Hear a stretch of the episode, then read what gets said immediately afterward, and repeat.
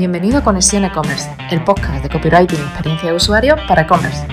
Aquí hablaremos de cómo conectar, convencer y crecer con tu tienda online.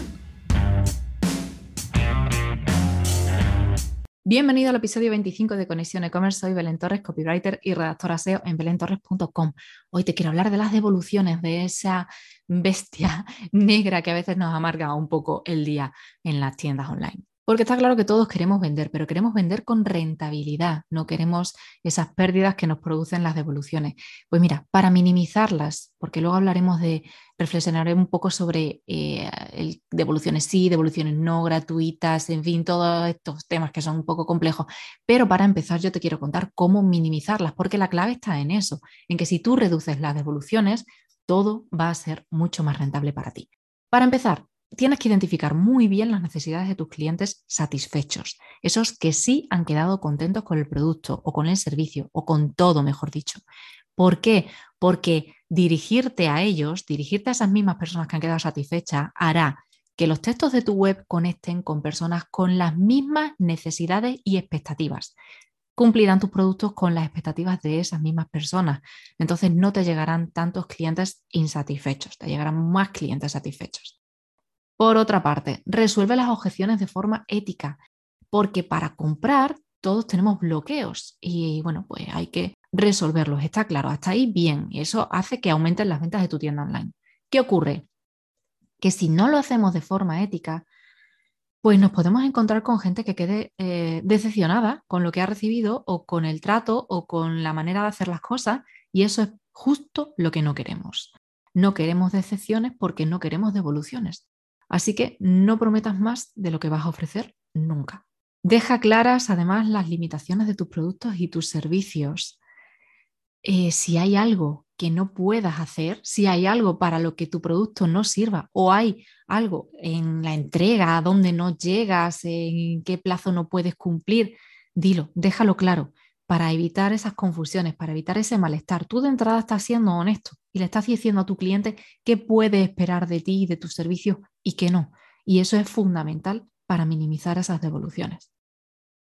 El punto número cuatro, muestra muchas imágenes de tus productos, muchas, incluye vídeos, incluye, por ejemplo, vídeos del unboxing, de cómo eh, me llegará el producto, quiero ver cómo me llegará, cómo me lo voy a encontrar empaquetado, cuál es el formato, quiero verlo en mi mano, a ver en proporción, por ejemplo, si es un bote de, colonia, pues qué tamaño tiene, en, mi mano lo aprecio mucho mejor, ¿no? Si lo veo en un vídeo, en una mano. Eh, en fin, todo lo que tenga que ver con el uso de tu producto, con lo que va a ver y encontrar ese cliente cuando lo reciba en su casa. Todo eso hace que las expectativas sean las adecuadas y al final esto va de eso, va de expectativas. Punto número 5. Incluye un apartado de preguntas frecuentes. Resuelve todas las dudas que te lleguen por todos los canales posibles, tanto por teléfono en atención al cliente, a tu departamento de atención al cliente. Pídeles que te hagan un listado siempre de las dudas frecuentes. Y cuando haya alguna que se salga de lo habitual, que te la noten y sigues ampliando. Pero todo eso lo tienes que responder tanto en tu página web, en cualquier apartado que corresponda, como en tus fichas de productos de forma específica. 6. Añade testimonios reales. Reales.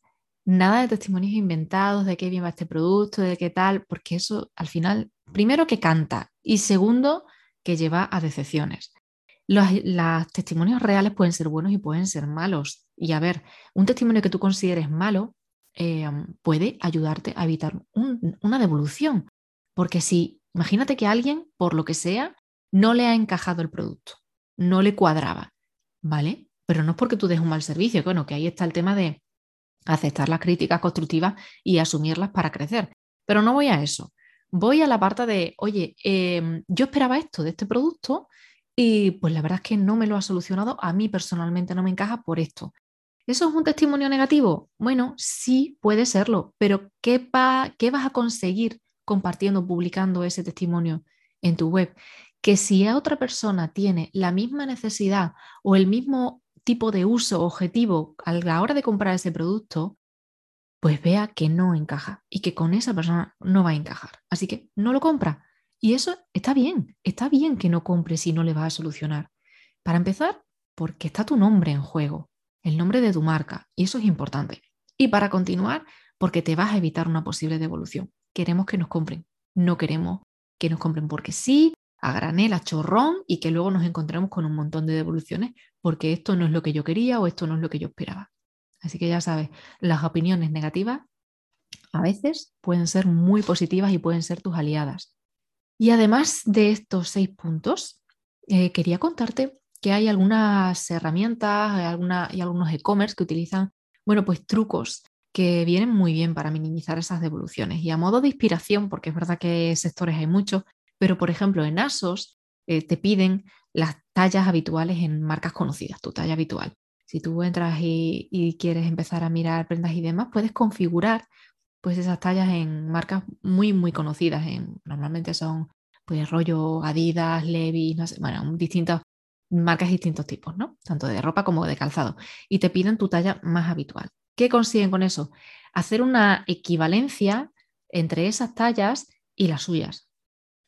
Porque ya sabemos que el tema de las tallas y la ropa a veces bueno, es, es complicado, es complejo. Según el fabricante y el tallaje puede variar muchísimo y es un sector que se ve pues, muy condicionado para las devoluciones. Así que si utilizas algo así, que le pidas referencias de las tallas y las vinculas con las tuyas, luego puedes decirle, oye, pues te recomiendo en esta prenda que utilices la talla tal por las características que tú me has dado, por tus tallajes en otras marcas, te viene bien esta talla. Perfecto. Vas a reducir muchísimo las devoluciones por, porque la talla no es la adecuada. Y luego te quiero recomendar una herramienta que se llama WP Configurator, que es un plugin para mm, tiendas online en WordPress que permite configurar de forma personalizada al comprador un producto. Por ejemplo, si yo quiero un bolso, pues puedo elegir eh, el asa de determinado tamaño, de tal color, eh, este otro estampado, que tenga un determinado material u otro. Lo puedo configurar a medida y a mi gusto.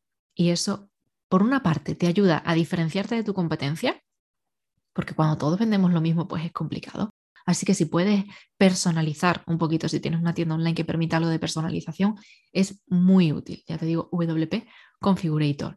Te dejo el enlace en belentorres.com barra 25.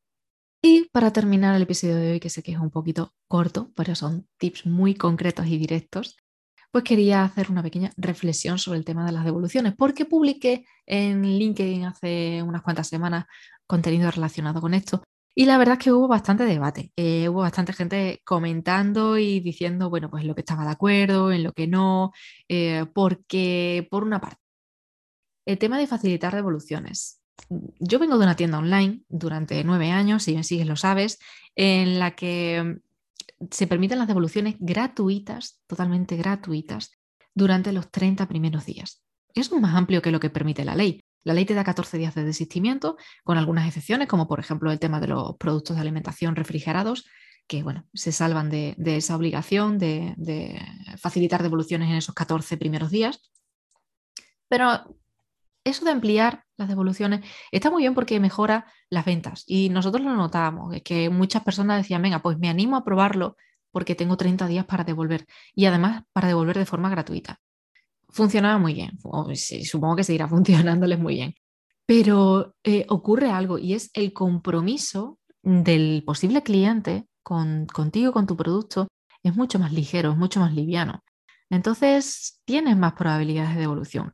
Y yo entiendo que no todos los productos y servicios de todas las tiendas online son iguales, no tienen los mismos márgenes, no se pueden permitir determinadas cuestiones. Así que quizá para otros productos pues no es lo adecuado. Y luego hay un tema que me comentó alguien en LinkedIn, también me hizo un comentario y, es cierto, lo puso sobre la mesa y es para tenerlo en cuenta, y es el impacto medioambiental. Porque claro, con tanta devolución, al final eh, Sinceramente, el e-commerce tiene algo muy positivo, es que facilita la vida, ahorra tiempo, ahorra dinero y ahorra eh, muchas cosas muy cómodo para, para, el usuario, para el particular, ¿no? Pero el tema del impacto medioambiental es algo que tenemos que tener cada vez más presente. Y es más, incluso si tú argumentas en tu tienda online y tienes tu, uno de tus valores de marca, es ese, es el cuidado del medio ambiente, y tú argumentas que tus envíos y tus devoluciones no son gratuitas por eso, porque quieres a personas comprometidas. Quieres ayudar, pero también quieres que el comprador se comprometa a poner de su parte para cuidar nuestro planeta. Pues mira, es un vínculo potente. Vas a, evidentemente hay gente a la que vas a dejar de, de conectar, de enganchar, pero vas a mm, potenciar esa conexión con otras personas de una forma mucho más profunda y a fidelizar, a fidelizar mucho. Porque quien tiene esos valores al final va a conectar muchísimo contigo. Y bueno, pues hablando de márgenes, echa números, eh, valora si tus productos te dejan margen suficiente como para asumir las devoluciones que estás teniendo y sobre todo, sobre todo, lo primero que puedes hacer es intentar minimizarlas. Y minimizarlas ya no te digo de cambiar tus políticas de devolución, que puedes revisarlas y con reflexiona sobre algo de lo que hemos comentado, de lo que te he comentado, pues quizá haya algo, ¿no? De tipo medioambiental o de tipo económico, de tipo que sea, que digas, mira, voy a cambiar mi política de devoluciones. Pero más allá de eso, de que cambies tu política de devoluciones, pues es importante que intentes minimizarla, porque al final es como la medicina preventiva, ¿no? ¿Qué es mejor, prevenir o curar? Pues aquí estamos hablando de eso, de prevención. Se trata de que evitemos que muchas personas nos devuelvan sus pedidos, nos devuelvan esos productos. Así que, bueno, pues póntemonos a la hora. Te recomiendo que te revises esas políticas, que revises tus prioridades, que revises el tipo de productos que se puede devolver el que no, y te hagas un poco un planteamiento a nivel económico y a nivel de valores de tu marca y qué quieres hacer con todo eso.